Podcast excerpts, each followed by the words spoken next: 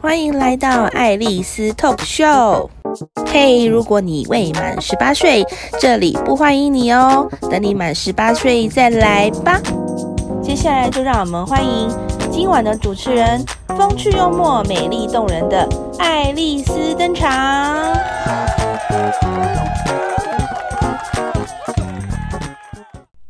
大家晚上好，今天晚上过得怎么样呢？这次有没有感觉加了片头效果比较好呢？好啦，那今天我们要来聊些什么呢？大家看到主题的时候有一点小震惊吧？终于要来聊关于韩国的故事了。之前在 YouTube 录了好几集约炮的经验谈，然后一直跟大家说要来录韩国的故事，但是一直都没有录到，因为我实在是太懒得化妆了。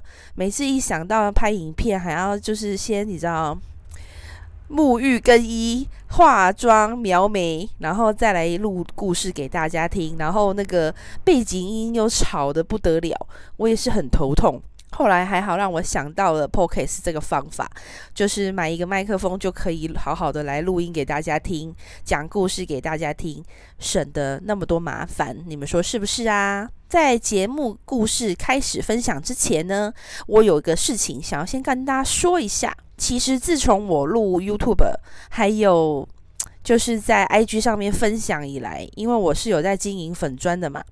然后之前都是分享有关减肥啊、人生的一些故事等等的。那约炮的东西是到我开始做 YouTube 的时候才开始分享给大家听的。分享这个呢，我是个人觉得就是一个经验的分享嘛，也没什么了不起的。可是呢，就开始会陆陆续续的收到在 IG 的讯息里面哦，就会收到一些男性网友的一些约炮的。啊、消息在这里呢，我就非常的需要跟大家澄清一件事情哦。大家是不是觉得会约炮的女生就很随便？在你们的既定印象当中，是不是觉得只要女生约炮就是一个很随便、谁都可以的想一种概念吗？可是呢，在这里我必须要很遗憾的告诉这些广大的想约炮的男网友们。呃，事实并不是这样的。像我这样子的女生呢，对，我是会约炮，但是呢，我是会挑的，好吗？就是不是谁来我都可以，好吗？我又不是公车，我又不是出去卖的，就是有钱就好。我今天要约炮是秉着达到另外一个境界的幸福，所以我才去做这件事情。你们知道的那个性啊，所以呢，你知道对女孩子来讲，如果要达到幸福这件事情的话，对象是非常重要的，你们知道吗？意思就是说，如果阿猫阿狗都可以给我幸福的话，那我也太 easy 了吧？所以你们可以了解我想要表达的意思吗？意思就是说，老娘约炮也是看长相。看大小，看经验的，OK，不是什么阿猫阿狗今天过来跟我说约吗？我就要答应的好吗？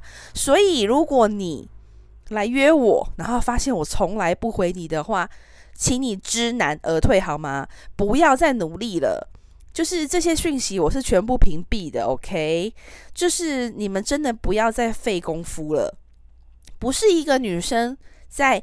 公开的环境里面告诉大家我会约炮，就表示阿猫阿狗都可以接受。所以呢，请大家不要再做这种无用功了，好吗？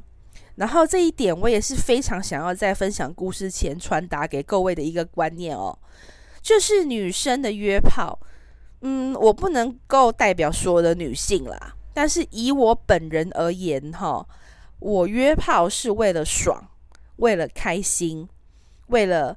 避免麻烦，然后为了要得到我想要得到的满足，床上的满足，OK。所以呢，如果要满足这些条件的话，你知道的，就像你们男生喜欢看美女一样，我们女生也很喜欢帅哥。所以呢，我必须告诉大家，当然我曾经也约过雷炮，也找过普普男。但是呢，我大部分的经验都是在我有精挑细选的情况下，甚至是包括先看鸡鸡照，或者是说做很多的评估，还有再加上经验的累积，然后让我找到的男孩子，其实基本上都是，嗯，不能到上上之选，但是也可以算是非常怎么说呢，够把揪啦。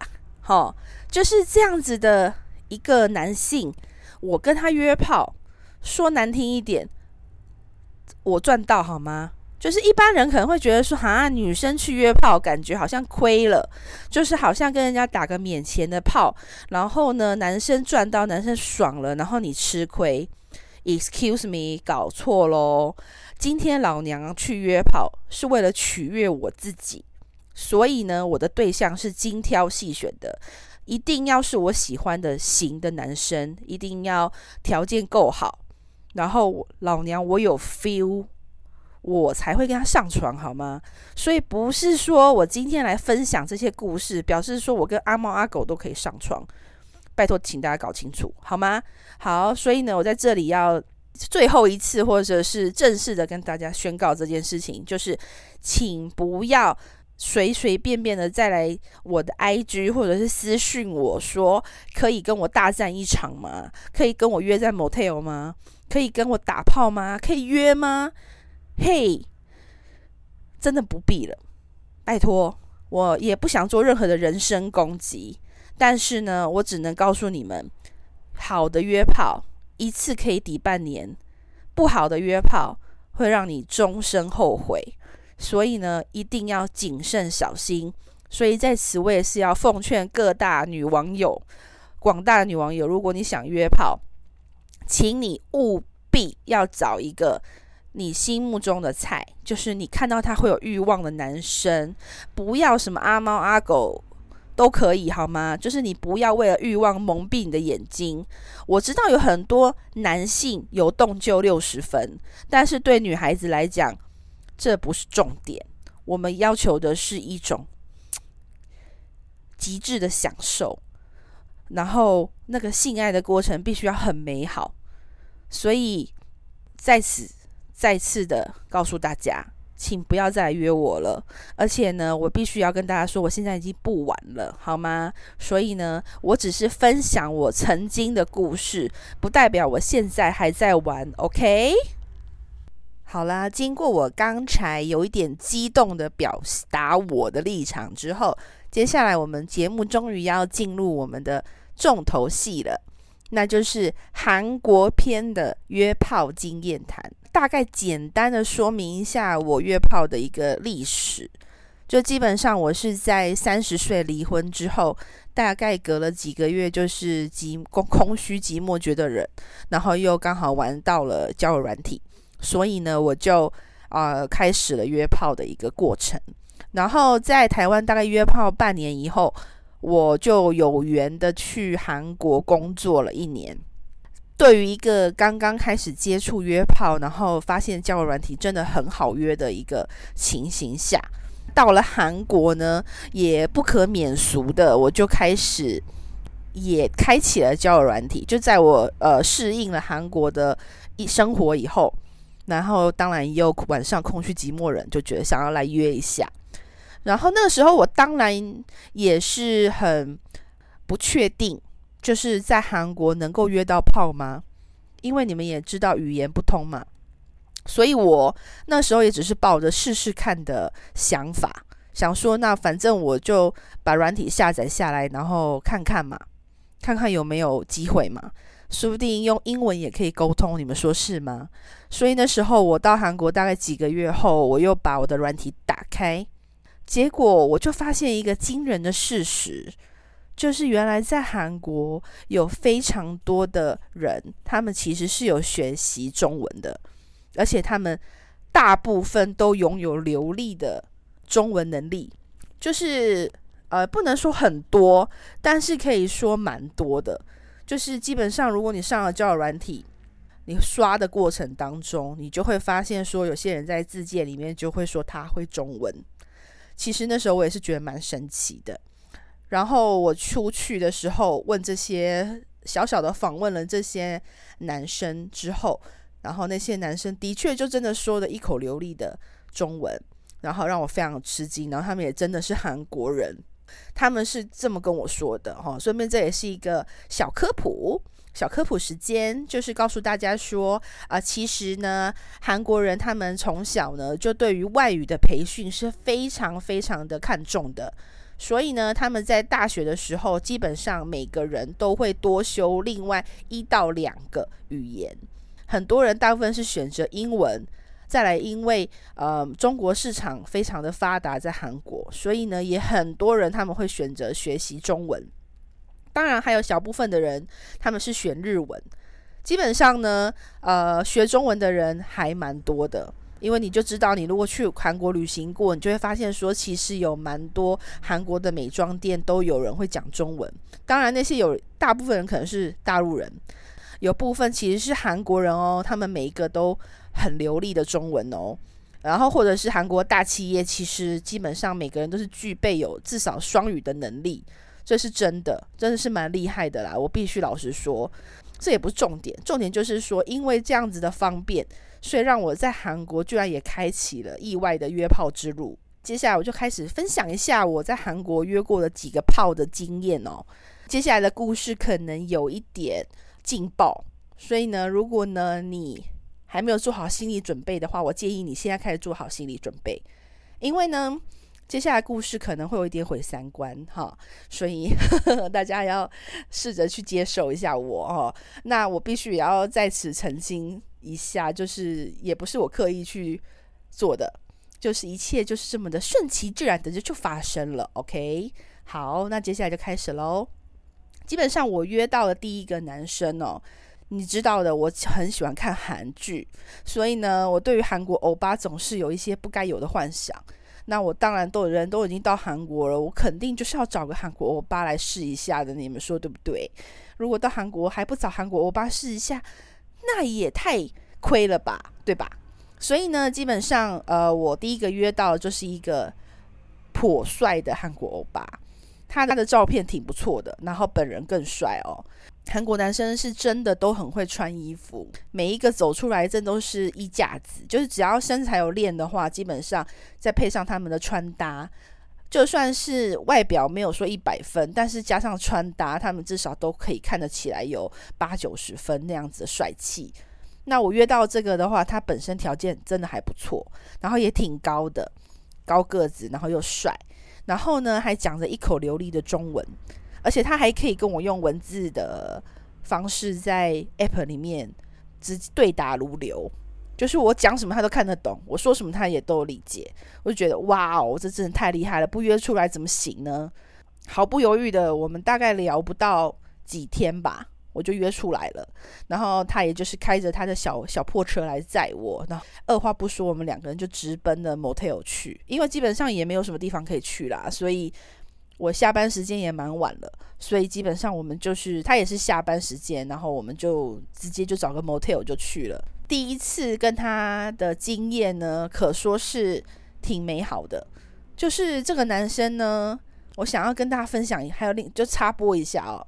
就是韩国男生真的是很色，为什么会这么说呢？到时候你再继续听下去就知道了。就基本上我约到的韩国男生，不管是在韩国或者是之后在澳洲遇到的哦，都很色。基本上韩国男生就只是表面上看起来真的是英俊潇洒，然后帅气的感觉，可是其实他们的骨子里都非常非常的色，好吗？就是我遇到的啦，哈，大部分都很色。然后这个男生也不例外，基本上就是一个直接就是直接上的一种程度哦。这个约炮经验其实还挺美好的，就是我们也蛮不啰嗦的，所以基本上约了第二第一次以后，结果很好，就接下来就一直有在约好几次，只要有空的时候，就大家就约出来见个面这样子，过程也一直都还挺不错的。重点是在后面。有一次，他就开始跟我聊天嘛。你知道，男孩子都会有一些幻想，所谓的性幻想哦。那他们的性幻想，通常大部分都是三 P，就是不知道你们男朋友有没有跟你提过这样子的要求，或者是你们曾经的一些过往的经历里面有没有遇过这样子的要求？吼，男生通常都会想要找另外一个女生来三 P，或者是他们会一直幻想着三 P 的情景在他们的生活中发生，可能是跟呃女朋友的朋友一起，或者是说某一个女生突然就是想要加入他们之类的，就是一些 A 片的情节。这个男生也不例外，他从一开始就一直在跟我分享说，他真的很想要三 P，然后一直叫我去找说有没有女生愿意跟他一起的。当然有时候，因为我虽然约炮，可是我还没有 open 麦到说我可以接受三 P 这件事情，所以我一直没有答应他。但是他就一直很想要，然后我怎么可能？开口去跟我身边的朋友讲说：“嘿，要不要来跟我一起玩三 P 吧？”因为老实说，我的同事们大陆人居多，然后他们真的非常的保守，有些女生甚至是连下面有三个洞都不知道。就是你问她说：“嘿，下面你知道你下面有几个洞吗？”女生就会说一个啊，或两个之类的，就是完全没有发现说原来下面是有三个洞的，就是已经单纯到这种境界。所以你说。像我这样子的人，我怎么好意思开口问他说：“你们要不要跟我一起去玩三 P？” 应该会把这些女生吓到花容失色吧，好不好？所以当然不可能，而且我也不可能把我约炮的样子去给身边人看到。哦，对了，这件事情也很重要，就是如果你要约炮的话，记得切记勿吃窝边草，好吗？老娘我的约炮原则之一就是绝对不吃窝边草。身边的帅哥朋友。只可远观，不可亵玩焉。OK，然后再就是说，好朋友的男朋友，或者是一些啊、你已经知道他已婚的对象、同事，或者是甚至是一些嗯，你认识、间接认识的朋友，我建议你们都不要下手，因为呢，这样子很可能会毁了很多事情，不管是你自己或者是对方都不好。而且呢，如果你还想跟这些人做朋友的话，就千万不要有更多的摄入。好吗？这样的话真的会影响很大。所以呢，我是一个非常理智在约炮的人，所以这些人我是绝对不会接触，也不会拦止的。我约炮一定就是找陌生人来玩，然后玩完就 say goodbye，然后可能就封锁加删除了，这辈子都不会再见第二次，是完全不一样的。好，好，继续讲。然后呢，我就跟那男生说：“嘿，女生我是找不到啦。如果你真的、真的、真的、真的、真的很想玩的话，那你约个男的来啊。”其实我也就只是开个玩笑，你知道吗？女生嘛，就是反正她也，我也不相信说她会找一个男生来跟我约炮，对吧？就是多奇怪啊！他的朋友诶，就是我觉得应该不会有那么傻的人，毕竟也是会担心自己的雄风被看见，或者是之类的。但我没有想到是男韩国男生真的玩很开，你这样跟他说以后，他就当真了。他就真的带了一个男生来，在下一次的时候，所以当我上了他的车以后，我看到车上多了一个男的，我也是震惊加傻眼，然后我也是有点不可置信。但是呢，我前面又承诺了说可以，这个时候也不好打自己的脸哦。不过我那时候有开玩笑跟他说，呃，如果你真的要找的话，必须找一个跟你一样帅的，好吗？就条件不能太差的，否则我。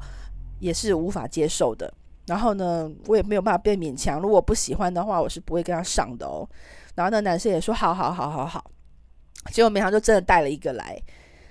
嗯，他找来这个朋友呢，我必须老实说，长相跟他比起来是真的是有落差的啦，就是真的没那么帅。但是就像他说的一样，就是那个男生是有练过的，至少身材比例还挺不错的，就是有腹肌呀、有肌肉什么的。但其实老实说，我也没有什么感觉，就是我会觉得说啊、不是我的菜，所以我其实心目中并不是很接受这件事情。但是那个当下已经骑虎难下，就是都已经在去 motel 的路上，然后好像也没有办法喊刹车了。好，我必须要再 强调一点，就是这种事情呢，其实是可以喊刹车的，好吗？如果你真的不要的话。但那时候我才刚开始约炮，然后又没什么经验，所以才会遇到这种事情。但后来后来我就再也没有了，因为我后来就知道说，该说不的时候要说不，该说不可以的时候就要说不可以。所以后来就没有再发生这件事情了。所以这件事情就算是个意外吧，就是一个非常意外的经验。总之呢，我们就去了 motel。那个时候刚开始我也是挺尴尬的，因为我也没三 P 过，而且还是跟两个男的，然后还是两个呃韩国人，然后最重要的是，只有那个我约炮的那个男生会讲中文，他的朋友是彻彻底底的韩国欧巴，完全一句中文都不会，所以一切都要靠中间那个男生翻译，就情况就变得非常的复杂。所以在我们在约炮的过程当中呢，就是一个嗯。鸭子听雷的状态，我他跟我讲什么的男生听不懂，我然后呢，那个他们两个在讲话的时候，我也听不懂，我也不知道到底现在是怎样，所以我们是在一个非常尴尬的情况下做完整整局的，好吗？所以你要说很美好的吗？我必须老实说没有，而且为什么我想分享这个故事给大家听呢？就是这个这么劲爆的故事带来一个什么样的结果呢？就是我现在要跟你们讲一个很大的重点，就是如果你们万一有机会三 P，而且你是一个女生大战两个男孩子的话，有一个非常要注意的事情，就是呢，你们必须要找到一个两个男孩子的 size 尺寸，或者是表现能力，至少要旗鼓相当的，好吗？这非常的重要。为什么呢？因为没想到他找来这个男生呢。那个部分的尺寸呢，嗯，不尽人意。就是啊，顺便这边又插播一点哈，因为很多人都会说啊，韩国男生的鸡鸡不是都很小吗？其实我告诉你们，真的是看人。我约到韩国男生大部分都是很好的，非常棒，还有那种超大巨无霸屌的。然后我约的这个男生，他也是一个中上程度的好屌，又漂亮，然后出戏也非常的 OK。可是他带来这个朋友呢，就真的是，嗯，没有到奈米鸟那么小啦，但是也可以说是大概是中指粗一点吧，就是就是真的不行哈。然后呢，可能是又练体育的啦，体力挺好的。总之，因为刚开始很尴尬，所以我一定是先跟我熟悉的男生。做嘛，然后顺便带个气氛，然后感觉一下，就是让那个欲望起来，不要让那个气氛那么尴尬。所以我是先跟我平常喜欢的那个男生上床的。但是呢，好像那另外一个男生当然在旁边看，然后后来再 join us，好不好？那他加入了以后呢，那当然就换他了嘛。换他了以后，然后那个我的那个男生欧巴就在旁边看，好，那就看吧。看了以后呢，我就发现一个非常糟糕的事情，就是当你先用过大的以后，然后再去用小的，就会有一种空虚感。你们可以理解吗？就是你刚刚才接受了一个大的东西进来，然后现在拿出来了，要换一个小的，就可以跟你们讲，就是完全没有感觉。所以，当那个男生就是非常努力的表现的时候，就是他真的很卖力。我也只觉得他很卖力哈，在努力的时候，我只能脑子里就开始想着怎么办？没有感觉，有东西进来吗？他是一直在撞我，没错，可是下面是空的啊，就嗯，怎么办呢？就是。跟我幻想中的三 P 完全不一样，就是一点开心的感觉都没有，而且还觉得有点尴尬，然后有点无聊。然后我这中间的过程还跟那个男生对看，就是我那个休息的欧巴对看，他看着我，我也看着他，他就一副那种很兴奋的脸，然后就看着我一脸像死鱼的脸，然后他就有点尴尬，然后我也有点尴尬，那个气氛真的很尴尬，就只有在我身上埋头苦干的那个男生很努力。但是其实我跟另外的两个 另外一个男生，我们两个的表情都是，嗯，现在是怎样？就是呃，然后大概他努力个几分钟以后，我就默默的 把他推开，然后那个男生还一脸茫然的看着我，这样子，呃，怎么了吗？这样子，他就这样子，就这样子摸黑，这样子，好，我就呃。嗯，然后我就看着另外一个男生，我就看着会讲中文男生，跟他实话实说的说，嗯，真的不好意思诶，就是你你的朋友他 size 跟你差太多了，我真的一点感觉都没有诶，就是可以请他停了吗？因为我真的不想伤害他脆弱的心灵，所以 我们的结局就是大概就是这样，就是那个男生就是非常努力，可是我在猜啦，哦，我现在在猜，他应该也是没感觉的啦，因为毕竟我才刚跟大的做完，我那边也是比较松的状态，所以。在接受他，他估计应该也是在装努力吧，应该也是没 feel，所以他才会很久都不出来。所以我就觉得，嗯，好好，我们大家都不要勉强了，OK？就是这种没感觉的炮，我们就不要再继续了，因为再继续下去也不会有好结果。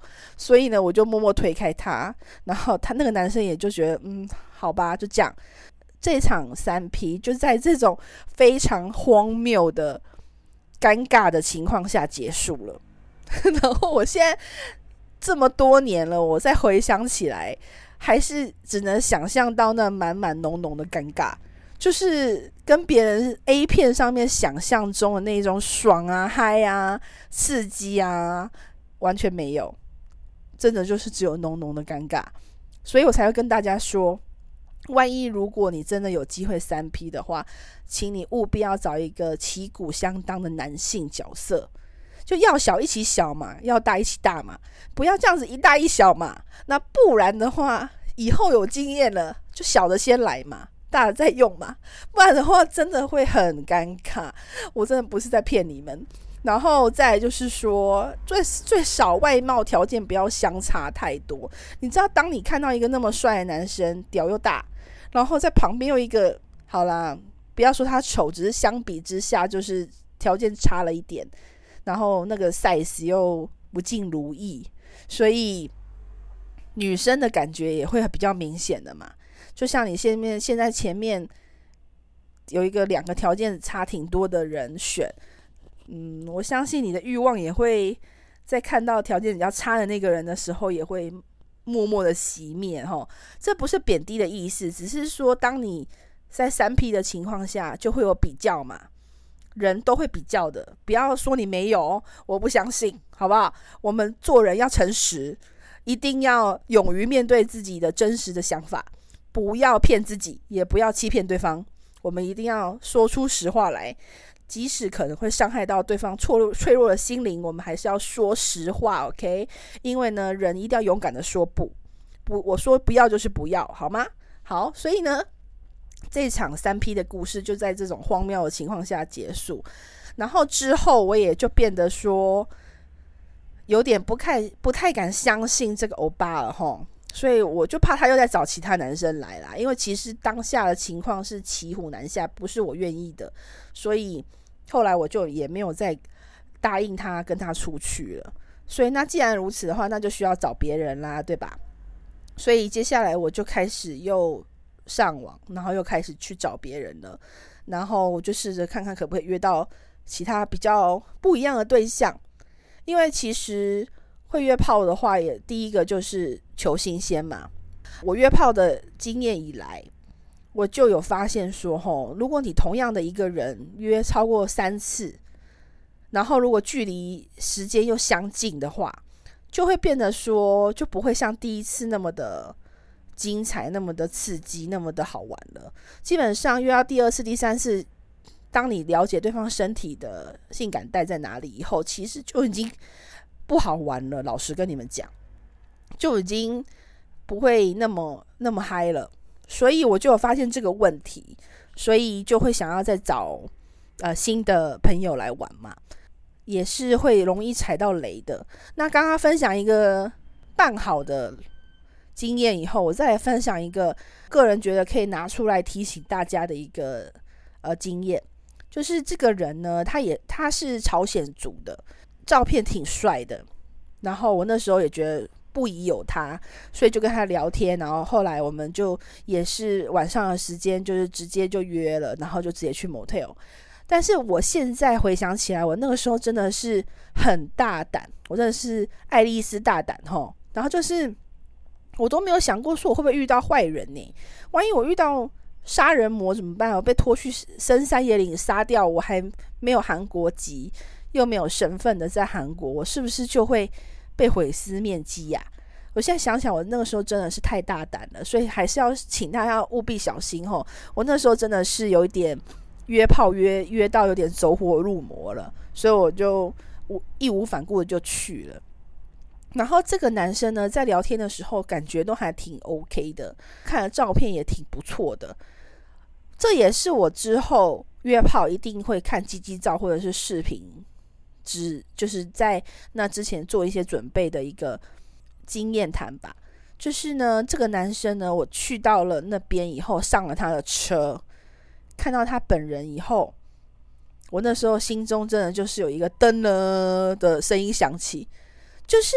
诶，嗯啊，嗯，他的照片看起来只有三十出头，可是本人看起来看起来已经快五十还四十几岁的大中年大叔了耶。然后我那时候就有一点震惊三连，然后我那时候还开玩笑问他说：“嗯，你跟本人好像有点，就是照片跟本人好像有点落差诶，哈哈哈哈。”然后那个男生就说：“哦，那是我年轻时候的照片。”我那时候真的是哇，好想回家啊！但是你又知道，我又骑虎难下了哈，所以我就说哈，刚开始我也是做了很多傻事的，我也不是一拥一开始就可以拥有美好性爱的哈，我一开始也是经历过一些嗯不该经历的失败雷炮，我才走到今天的哈。然后那个时候，也就是有点冒着风险，就跟这个男生出去了，也约了，就发生了一些我个人觉得感官不是很好的事情。就这男生他朝鲜族的，不知道是不是嗯个性的问题，还是他人的问题，还是种族的问题。总之，他有一点暴力倾向，就是不是那种真打你的那种暴力，就是他其实是有一点粗鲁，应该这么说。就是他可能在所有的行为举止上就是很粗鲁，所以我那时候心中就有一个不是很舒服的感觉，就觉得说，嗯，你该不会是把我当就是那种出来卖的，就是不需要尊重吧？然后就是一切都非常粗鲁，就直接就是把我推到床上，然后就直接就开始，然后结束就直接把我送回家了，这样子，就是一切都是快很准这样子。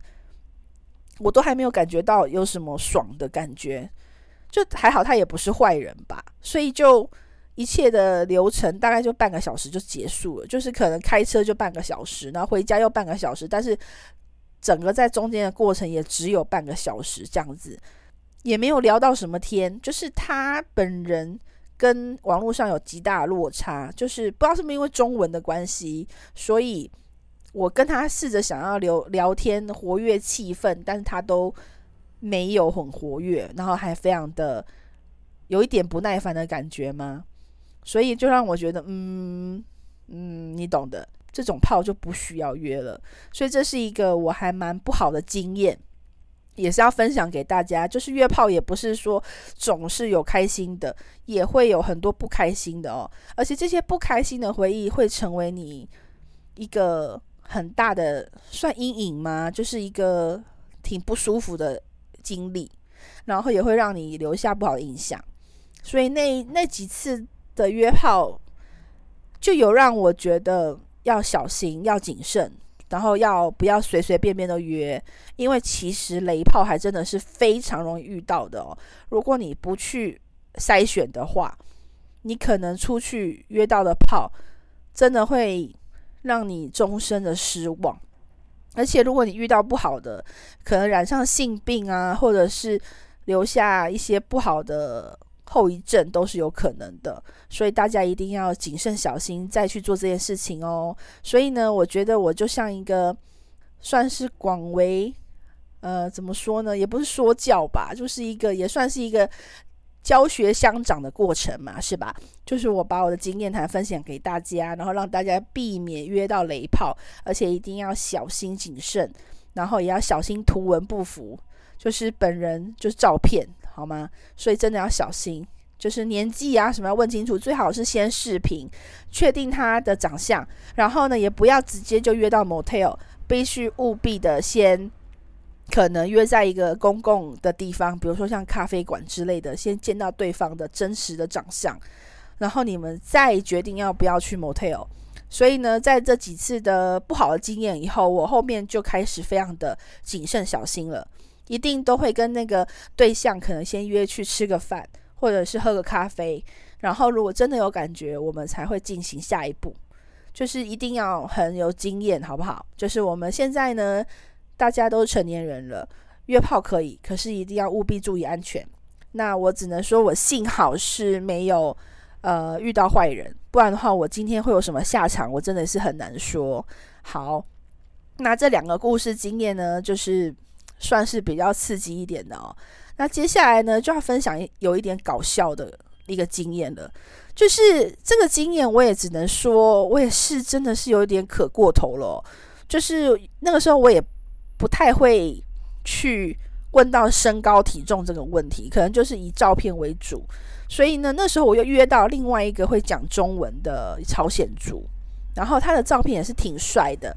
我真的是一个外貌协会耶，我真是很糟糕，我真是一个糟糕的人。总之，我就是因为他很帅，所以我就觉得说可以试试看。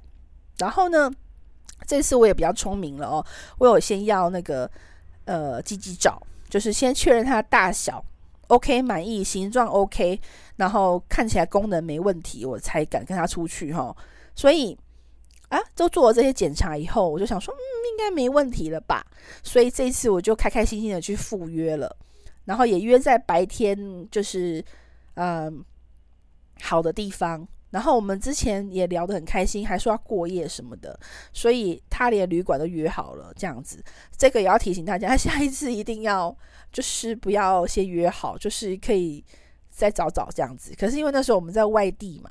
所以也避免说可能约不到旅馆或找不到地方，因为其实 QK 韩国也是有，但是价钱上还是有落差的哦。如果你想要尽情的享受的话，还是过个夜会比较爽一点。好，那这个男生我就跟他出去了，然后见到对方以后，嗯，这个时候我要用什么样的形容词来形容他呢？嗯。应该可以说四个字，就是娇小可爱。就是我见到他本人以后，因为我哈，我先说一下我，我是一个比较大只女的角色。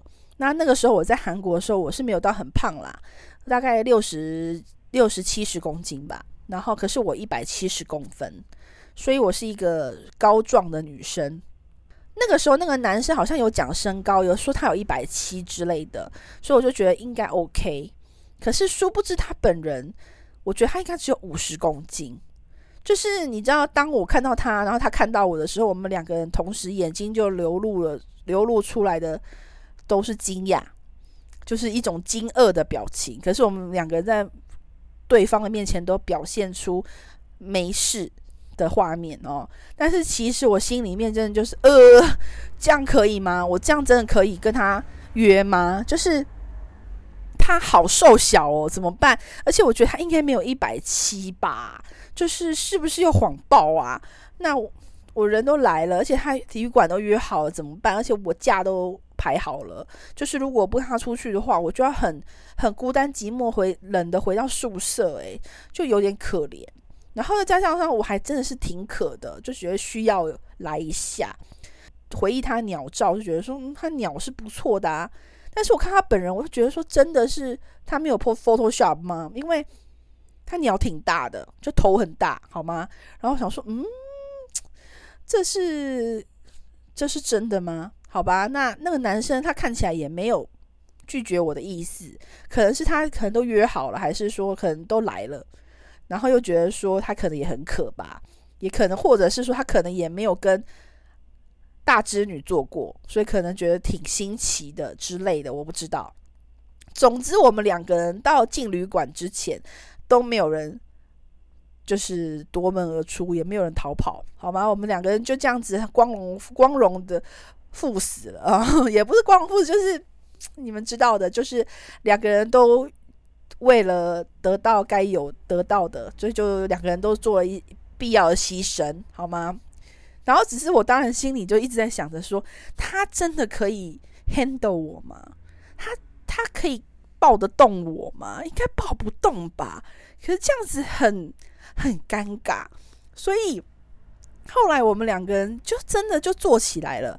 然后，好啦，我必须这个时候要补充夸奖一下他，就是这个男生还真的是，虽然他人小，但是我真觉得人小志气高是这句话是真的。就这个男生虽然瘦瘦小小，但是他其实挺有力气的哦，就是整个过程当中也是蛮勇猛的。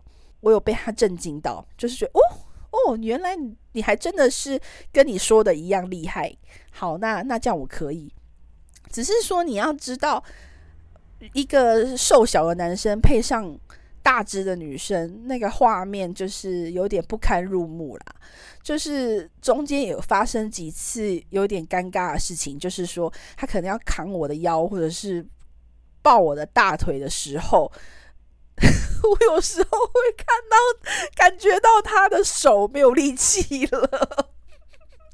我真的不想笑他，但是那个画面真的是，哎呀，我都为他举一把同情泪。就是对不起哦，我姐姐太重了，姐姐大腿太粗了，就是你扛不起来，我也是可以理解啊。你可以不用勉强，没关系。